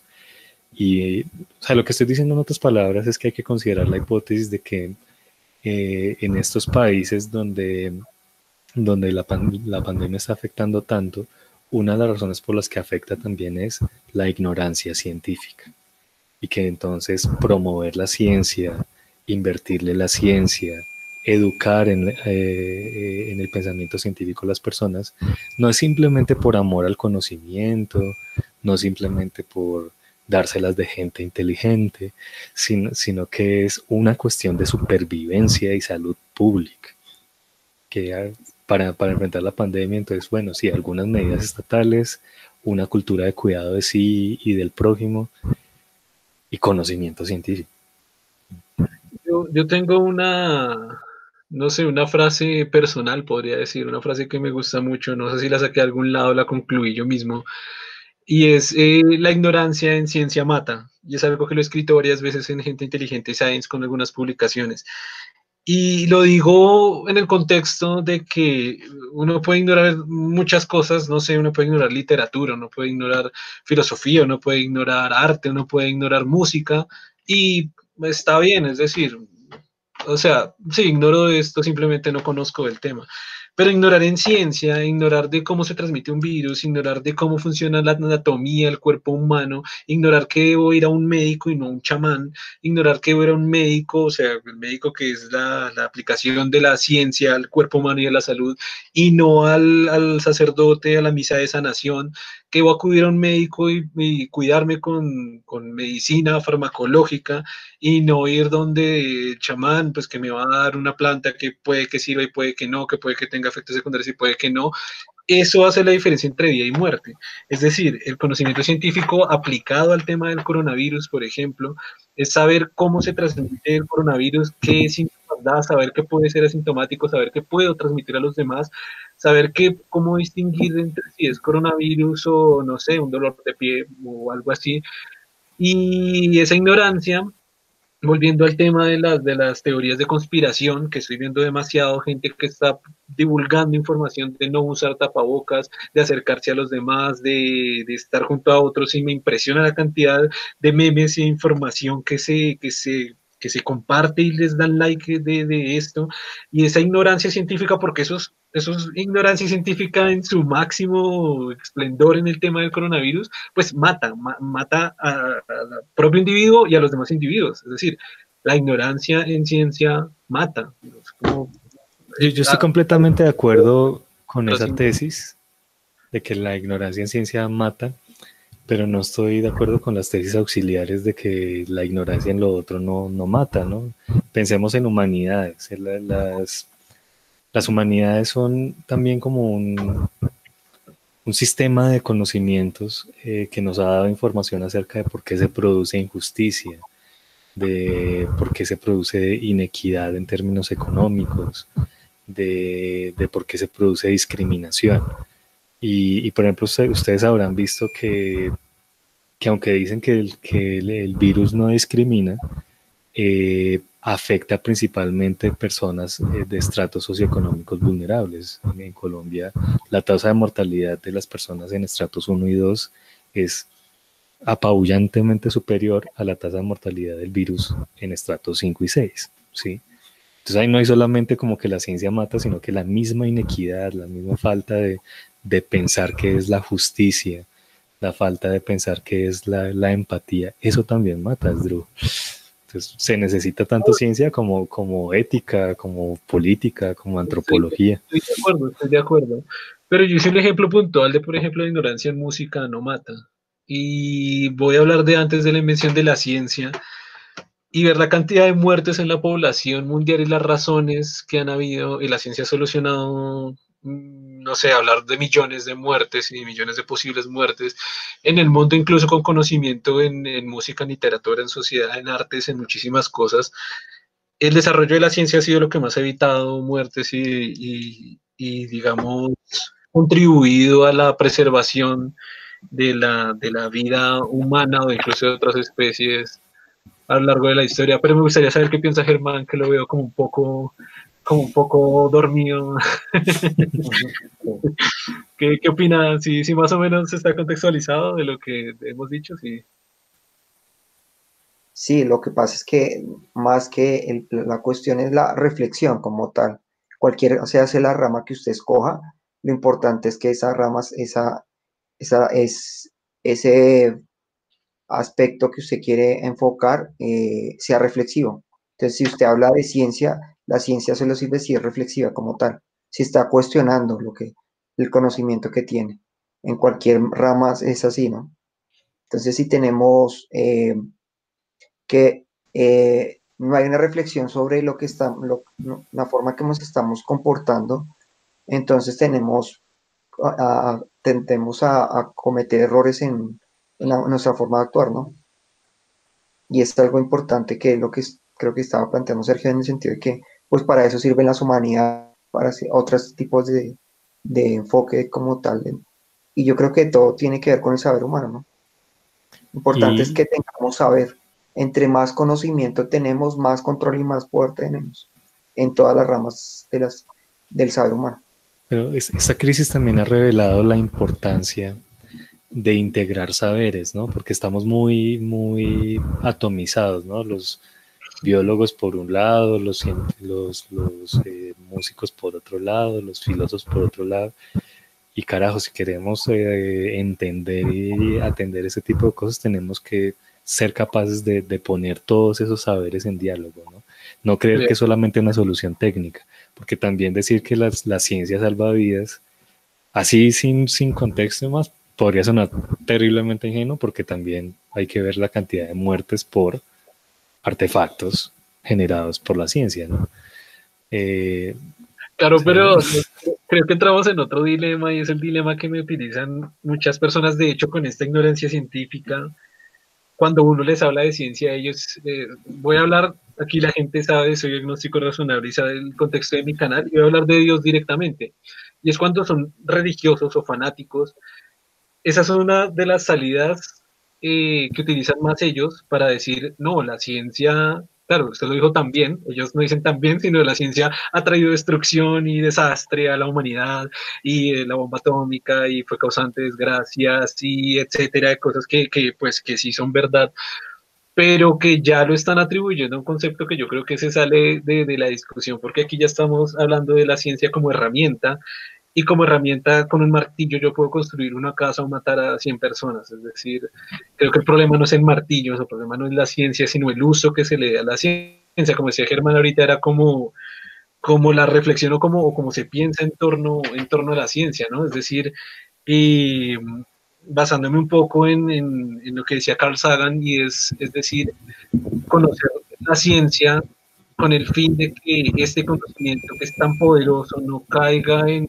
estas personas o entidades que pudieran utilizar la herramienta de muy mala manera y destruir y, acabar con las poblaciones. Y bueno, con la ciencia se puede hacer muchísimas cosas en, pro de la humanidad y en destrucción de la humanidad. Es decir, no sé, la, la, combustión de los motores de los, todos los carros es producto de ciencia y pues nos está llevando al cambio climático. Calentamiento global y es algo súper trágico para la humanidad. Incluso ni siquiera se pensó en una mala manera. Pero tenemos que decir que desarrollo científico, pues sí, o sea, pero, pero claro, no podemos decir la ciencia mata y la ciencia salva, o sea, es decir, es, saber, es saber contextualizar y poner el, el, no solo la ciencia, sino el conocimiento científico, pues en manos de todos, que creo que era lo que inicialmente decía, decía Sergio. Pues miremos lo de el conocimiento como nos da control. En la medida que más entendemos el coronavirus, más tenemos forma de evitarlo, de controlarlo, de tomar las medidas necesarias. La ignorancia realmente de lo de cómo, cómo se transmite realmente nos hubiera generado más problemas y las investigaciones que se hacen para conocerlo cada vez más, pues nos permite entender que, y, y tomar las decisiones correctas de qué se debe hacer para controlarlo. Entonces, la ignorancia siempre tiene, o sea, uh -huh. el punto con la, con la ciencia es que hay que ver que la ciencia nos, nos da poder, nos da control. Otra cosa es cómo se utiliza, pero siempre nos da, entre más sabemos, más control tenemos sobre lo que ocurre en nuestro ambiente. Quisiera, quisiera volver al tema, al tema que dejamos antes como un poco al aire, y es el tema de las conspiraciones. Y hablando un poco de la navaja de Ockham y cómo lo definía Sergio, que creo que es como es un tema interesante ahorita que ya estamos más metidos en la parte social. Y también hablando precisamente que esto da un pie excelente de, de, de la ignorancia en, en, la parte científica. Y es que por ejemplo ahorita Sergio decía es decir debemos tomar eh, lo más fácil eh, sin pues sin acudir a muchas cosas y decir lo más simple lo más simple. Lo más simple para para tomar llegar a una conclusión no yo pienso que precisamente esa es la razón de por qué muchas personas eh, llegan a estas conclusiones de las teorías de conspiraciones o las apoyan. Y es porque cuando combina la ignorancia científica, cuando ignora todo el tema del genoma, de la, de la, secuencia genética, del ARN, los conceptos básicos del virus, y no solo los ignoran, porque es que yo, no sé, me he dado cuenta en la sociedad que en estos tiempos casi no podemos hablar de, de, ignorancia, sino ya es como lo contrario, ya casi, no sé si es muy ofensivo, pero podemos hablar de estupidez, no de ignorancia. Es decir, la información científica está por doquier, la pasan por televisión, la pasan por propagandas, en Facebook sale, pero la gente la niega, ahí no hay ignorancia, la gente la está negando absolutamente, eso no es así, eh, sino que es de esta manera, de la manera que precisamente, vuelvo al tema de Sergio, de, que lo toman lo más fácil posible, que lo más fácil posible, eh, Dios, Dios mandó la enfermedad y Dios nos curará, que la forma más fácil, eh, ah, China, China está peleando con, como ya saben, supieron, de un anterior contexto que China políticamente peleaba con, con, económicamente peleaba con Estados Unidos, y cuando hay ignorancia científica, o tal vez esta estupidez de hacer esta negación científica rotunda, pues, como decía Sergio, ¿qué es lo más fácil de decir? Ah, pues China le atacó a Estados Unidos, sí, obvio. Pues, o sea, es clarísimo, ¿no? Es absolutamente claro para mí. Es, importante, es importante distinguir cuando hablamos de, la navaja de Ockham, que es una forma de referirse a una manera del pensamiento científico muy usual, distinguir entre simplicidad y facilidad, ¿sí? La facilidad tiene que ver con esfuerzo del pensamiento, poco esfuerzo del pensamiento, ¿sí? En cambio, la simplicidad tiene que ver con los elementos constitutivos de la realidad. Entonces, cuando decimos que la, que la explicación más simple es la mejor, es porque estamos eh, basando la explicación en cosas que sabemos que existen. Pero el problema es cuando no se sabe que existen esos elementos básicos de la realidad o cuando directamente se niegan. Porque es lo que yo digo, es muy difícil hablar de ignorancia en estos tiempos porque la información está yo siempre digo, o sea, a, menos de un metro de nosotros, todos los que nos están escuchando bien de nosotros mismos tenemos un celular que es el acceso a la información más grande del mundo y de la historia. Entonces aquí ya, ya es como una negación. Pienso que cuando dice negación o esa ignorancia, pues los elementos constitutivos de la realidad para una persona de estas puede ser Dios, puede ser eh, China versus Estados Unidos, puede ser eh, chips 5G o puede ser, no sé, la cantidad de cosas que puedan ser, ¿no? Mm, otro, eh, punto, otro punto que yo pienso que, generan estas teorías de conspiración, o sea, el, por qué se, se promueven tan fácil, creo que es por el tema, o sea, me he encontrado con muchos conspiranoicos que precisamente acuden al proyecto a hacer comentarios pues, de lo que ellos creen, y es porque mm, ellos piensan, ellos como están muy en contra de lo que diga la televisión y en muchas ocasiones de lo que dice el gobierno o, de lo que dicen las instituciones, para hacerlo más, más simple. Es decir, si lo dice una institución, están haciendo un control masivo de la sociedad entonces nos están engañando. Es, un pensamiento que no es tan inválido en muchas cosas porque siempre hay entidades que quieren ejercer control y tal vez dar mala información para tener control de la sociedad o hacer creer cosas que, que pues que no son. Pero ese es su argumento único para decir, por ejemplo, en el caso del coronavirus, que el coronavirus no existe. Entonces, yo publico mucha información científica, pues en Gente Inteligente Science, y los comentarios que recibo, pues negativos, la mayoría son positivos, claro, pero esta minoría negativa viene a decirme, claro, es que usted se informa por televisión, claro, es que usted está viendo las propagandas, claro, es que usted le cree al gobierno. Y es muy curioso que yo no veo televisión, lo que es, me desprendí de la televisión hace muchísimos años, hace de 15 años, eh, no, no, sigo mucho las noticias, no estoy como tan al tanto de lo que dice el gobierno, es decir, la información que tengo es académica, ¿no? Es de investigación, de, pero esa información científica pues coincide con la información que dice el gobierno y coincide con lo que dicen en noticias, pues porque ellos se basan en información científica o en entidades con rigor científico o académico para decirlo, entonces ellos hacen como un sesgo general, ¿no? Total, es decir, eh, si lo dice la televisión del gobierno, que puede ser, sí, el coronavirus se transmite, puede ser asintomático, Entonces dicen, no, eso no es así, es, Bill Gates, ¿no? Porque es una información privilegiada a la que yo solo puedo acceder. Es China y Estados Unidos porque es una información privilegiada a la que yo puedo acceder y la información privilegiada pues son cadenas de WhatsApp, un local YouTube y un meme de Facebook, esa es la, esa es la información confidencial. Hay, un valor, hay un valor de pensamiento compartido por la ciencia y la filosofía que, que es muy importante promover para, para entender este tipo de fenómenos complejos y poder tener control, como se señalaba Germán, y es el escepticismo, ¿sí? Eh, pero el asunto es que no se entiende muy bien qué es el escepticismo, ¿no? Eh, Asdrúbal por su, por su proceso, por ejemplo, eh, hacia el agnosticismo, lo entiende muy bien, que el, escepticismo como el agnosticismo no es ni creer ni no creer, no es como aceptar todo lo que le dicen pero tampoco rechazarlo con esa sospecha, es como ir viendo con la evidencia y con múltiples interpretaciones, integrando saberes, eh, consultando diversas fuentes y, dudar de la información a la que uno le llega, pero dudar, dudar no significa negar, ¿sí? Si a uno le llega una, una cadena de WhatsApp eh, y se la manda a una persona que uno sabe que no está muy bien educada científicamente, o que antes ha compartido información falsa, pues uno duda, de pronto no es muy confiable, pero tampoco la descarta.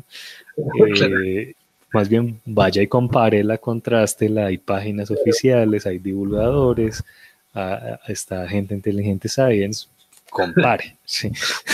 Pero eh, hay un círculo de negación que es cuando yo hablo de estupidez, porque entonces cuando es decir, eh, la forma de pensamiento en lo que he analizado pues a través del proyecto de la gente que llega allí es, lo que usted dice, ¿no? Vamos a, a, ver Science, ¿qué dice? Entonces dice, no, Science hace parte del gobierno y hace parte de esa verdad que tengo que rechazar. Y uno le dice, bueno, vaya, no sé, vaya a la OMS. No, no, no, la OMS es una entidad de control. He llegado a escuchar que la OMS hace parte de, Cuba, de Rusia y de China para controlar el mundo comunista. y lo han apoyado. y yo digo, ¿cómo? O sea, ¿por qué? Entonces están diciendo la OMS es un punto de control estratégico del comunismo para apoderarse del mundo. Entonces, no leo nada de la OMS. Entonces, usted dice, bueno, vaya este divulgador científico, es un experto en tata, no porque hace parte de esa ciencia y de ese gobierno y de esos laboratorios que quieren controlar y se niegan a todo. Y vuelven a YouTube y vuelven al meme de Facebook y vuelven a esta información y se alimentan de esa información y construyen la teoría de conspiración como una verdad absoluta, se, se, asocian, porque no la construyen, se asocian a una teoría de conspiración que ya hay. Y entonces cuando uno los dice, no, mire, le dejo estas tres fuentes en inglés y en español para que usted mismo las verifique, vaya a leerlas, ¿cómo cree que voy a leer eso? Si esto es parte de todo, el, de todo este sistema que nos controla y nos quiere llevar a un... Entonces ya queda como, como imposible, o sea, ya como le digo, no es ignorancia, ellos sí leen el artículo, pero dicen, no, esto es del gobierno y eso es de la televisión y esto es de... y se niegan a todo, es complicadísimo este tema de, las teorías de conspiraciones, es súper pues, pues, yo creo, sí, es, es complicado, pero hemos identificado una posible estrategia, eh, pues como en el mundo universitario, es eh, uno no, no entra a negar esa, esa, esa desconfianza para, para tratar de llegar a darle información pertinente a personas que desconfíen, hay que canalizar esa desconfianza correctamente. Sí, no, porque sí, si usted confía, En el, confía en el gobierno, pues también le está diciendo algo muy tonto, ¿no? También le está alimentando la estupidez. Bueno, eh, así como usted desconfía del gobierno, pues desconfíe de esta otra teoría, compare, busque fuentes. Eh. Ese es el punto. El, punto es que esa búsqueda de fuentes, como le digo, es una negación que ellos hacen. Es decir, alguien hacía un análisis de que las teorías de conspiraciones de conspiración, esta búsqueda de la información, entre más educada sea la persona y entre más académica sea la persona, hay un nivel de credibilidad mucho menor. ¿Por qué? Porque, ejemplo, uno le dice, créale a esta persona que es graduada de Harvard, dice, claro, Harvard hace parte del sistema, Harvard es de Estados Unidos, Harvard hace parte del gobierno, y se vuelve un círculo, porque cualquier persona que tenga formación académica formal en cualquier universidad o que trabaje, no sé, pregúntale a esa persona que trabaja en la NASA, ¿no? Uy, con la NASA he recibido una cantidad de comentarios, que la NASA tiene el control del planeta, que está la teoría de conspiración que nunca fueron a la Luna, que la NASA, todas las naves que hacen son un montaje, que tienen naves, que tienen un grupo de animación que están haciendo eh, teatro para animar las para animar las eh, propulsiones espaciales, las naves, los lanzamientos. Eh, entonces, eh, es eso, ¿no? El, como para concluir, no, no darle vueltas a lo mismo, es eso. Hay una negación horrible a la información formal o académica. Esa persona hace ese, análisis, ¿no? Entre, más académica, sea, una persona más investigativa, trabajen en, sitios más, pues, más de, de, trabajo de investigación duro, pues hay menos credibilidad. Entonces la persona que sale en YouTube y se pone la, la bata y dice, yo tengo la verdad, porque yo no, yo no estudié en Harvard, yo no, yo no trabajo en la NASA, yo no, yo no he estudiado en ninguna universidad, yo no aporto artículos científicos a esa comunidad Yo digo que las antenas 5G nos invaden a todos el cerebro porque Bill Gates quiere conquistar el mundo. Entonces, claro, eso es la verdad. Porque, porque esa persona que está fuera de todo, el, de todo ese sistema, de todo el sistema, el sistema educativo, gubernamental, investigativo, y se vuelve un problema un problema tremendo. Pues bueno, entonces tenemos una, una hipótesis o más bien una conjetura manera de, conclusión eh, que a través del debate ha, adquirido fuerza y es que para comprender eh, la crisis pandémica del coronavirus tenemos eh, por, un, por un lado como educarnos y, analizar la información científica la que eh, hay, la que, la, tenemos disponible, eh, promover la, adopción también de, medidas gubernamentales estrictas eh, y, acatar esto, cuidarnos a nosotros mismos, tener una actitud también de cuidado de prójimo. Es una, una especie de combinación entre ciencia, política y ética. Está muy bien. y no sé si concluimos aquí con esto o dejamos otra parte para otro video o continuamos. No, ya toca parar, Germán está, está evidentemente muy cansado. Germán está muerto. Eh, no sé si quiera darnos una conclusión, Germán, de todo, todo lo que hemos hablado. Pues eh, de todo. O sea, uno puede ver que los virus como tal, eh, digamos, están presentes desde hace mucho tiempo y seguirán estando. Entonces, pues de todas maneras, no hay que verlo como un enemigo que hay que aniquilar, sino hay, es, una, es algo con lo que tenemos que convivir finalmente. Y pues obviamente el, punto es que el coronavirus eh, nos ha implicado un problema económico-social que pues tenemos que resolver. Y pues de todas maneras hay que buscar la manera de, convivir con él y, solucionar eh, todos los problemas que nos están generando. Yo quisiera dejar una, conclusión pues bastante importante que es como lo que nos centramos en, en, los últimos minutos de la conversación con Sergio y es eh, eh, eh, acercarnos un poco más al, conocimiento científico, o sea, acercarnos un poco más a la, a la información académica a nivel de ciencia y no es de pronto para esas personas que, que están escuchando, no es, y también como decía Sergio, no es créale a a, la ciencia porque lo dice y así tiene que ser, sino simplemente eh, investiguen por sus propios medios eh, la veracidad de la información, porque me parece que es algo muy bonito que tiene la ciencia y es la capacidad de que, de que se puede eh, experimentar, analizar, evidenciar. y conocer pues todos los componentes. Hay, hay de pronto una, una ignorancia grande en ciencia pero también pasa porque la ciencia es eh, técnicamente muy complicada de entender. Los conceptos científicos son bastante complejos y duros de entender y no se le pide a las personas que sean expertas eh, desarrollando ecuaciones químicas, matemáticas, algebraicas, pero sí que dentro de su propio, o sea, dentro de su propio pensamiento se haga un, un análisis objetivo de la información, crítico, para saber en qué confiar y en qué no confiar. Es decir, si no creen en una persona o en una entidad como la NASA, es interesante que vean lo que dicen y por qué lo dicen y con qué contexto lo dicen. Y si no se entiende algo del contexto, de las razones de por qué se dicen, pues ir más atrás e investigar esas razones de por qué se construyen esos conceptos en la manera que se están construyendo. Eh, la ciencia siempre se construye como una escalera con bases, escalón, escalón, escalón, escalón, y no se puede entender el escalón máximo y yo quiero entender esto y la matemática de esto, pero se puede volver un escalón y entenderla a nivel un poco más básico, un poco más básico, y se van a dar cuenta que al final pues las respuestas y las conclusiones llegan simplemente indagando en esa información, buscando en esa información. Me parece importante que se traiga esto a nivel, a nivel social y político, es decir, si hay un conocimiento científico a nivel social, pues nos podemos cuidar mucho mejor entre todos.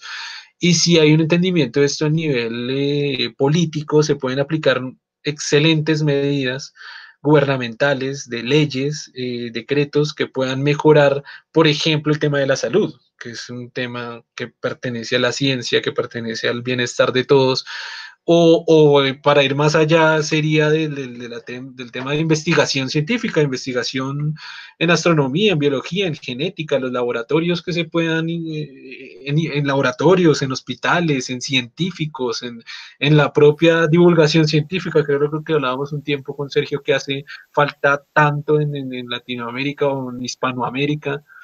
Eh, eh, eso, eso pienso que es como la, conclusión más importante que quiero que se, que se transmite y que se, que se lleve para, todo. Para, apoyar esta última idea, piensen que lo poquito que sabemos del virus, en parte se lo debemos a personas, por ejemplo, estos zoólogos, microbiólogos o genetistas que estuvieron secuenciando virus de, de murciélagos. Es como en su momento eh, hubiéramos dicho como, bueno, ¿qué carajo está haciendo esta gente con su vida? porque está secuenciando virus de, de murciélagos? Pues si no lo hubieran hecho, eh, sabríamos mucho menos de lo que sabemos hoy en día. Entonces eso es una, una, prueba también de la importancia que debemos darle políticamente a la ciencia, la inversión que tenemos que hacer en ciencia para salir del subdesarrollo. Listo. Entonces, bueno, eh, espero que nos volvamos a ver de nuevo. Miremos cómo, cómo quedó al final este video. Está un poco largo, pero pienso que quedó con información y conclusiones pues bastante interesantes. Eh, miremos la reacción de la gente, si, si, les gusta el video o no. Igual creo que independiente de eso, sí deberíamos volver a reunirnos y o continuar ese tema o abordar otros temas. Me parece bastante interesante.